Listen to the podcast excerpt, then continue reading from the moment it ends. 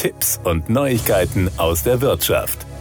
Die durch die Extremwetterlage verursachte Naturkatastrophe an A, Erft und Küll im Juli 2021 hat deutlich gemacht, welche Bedrohungen vom Klimawandel ausgehen können. Um die Vorhersagequalität und damit den Schutz der Bevölkerung zu verbessern, hat sich unter der Leitung von Professor Dr. Thomas Schnick vom Fachbereich Ingenieurwesen der Hochschule Koblenz ein interdisziplinäres Team zur Entwicklung eines Frühwarnsystems zusammengefunden. In dem Projekt sollen beispielsweise bestehende Wetterdaten durch exakte technische Naturbeobachtungen ergänzt und zu verbesserten Prognosen bezüglich Hitze, Dürre, Trockenheit, Sturm und Flutphänomenen kombiniert werden. Derzeit wird geprüft, ob der Lützelbach in Mülheim-Kerlich im Landkreis Mayen-Koblenz in das Forschungsprojekt einfließen könnte. Es gibt bereits ähnliche Systeme, die jedoch hohe Anschaffungskosten verursachen und daher für viele Kommunen und Landkreise nicht in der Breite erschwinglich sind, erklärt dazu Maschinenbauprofessor Schnick. Wie kostengünstig sich solche Systeme jedoch selbst zusammenbauen lassen, konnte er in einem bereits erfolgreich laufenden Projekt beweisen.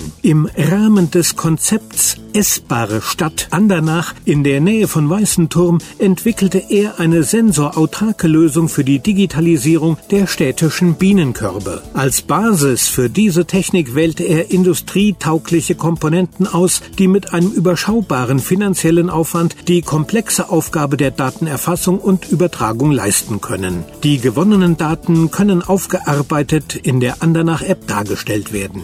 Dieses System dient als Grundlage zur Entwicklung des Frühwarnsystems. Die vorhandene Lösung kann mit unabhängiger Energieversorgung sowie mit weiteren physikalischen Messsystemen ausgestattet werden. Auf Anregung des Verbandsgemeinderatsmitgliedes Karl Mannheim prüften bei einem Ortstermin in Mülheim-Kerlich Vertreterinnen und Vertreter der Hochschule Koblenz sowie der Verbandsgemeinde Weißen Turm, inwieweit sich der Lützelbach in dieses Forschungsprojekt integrieren lässt. So können technische Daten des Lützelbachs wie etwa die Bodenfeuchtigkeit oder Pegelstände mit einfließen. Es gelte zu prüfen, inwieweit die aktuellen Maßnahmen, die auf Kreisebene angelaufen sind, durch ein ein solches System sinnvoll ergänzt und schnellstmöglich umgesetzt werden können.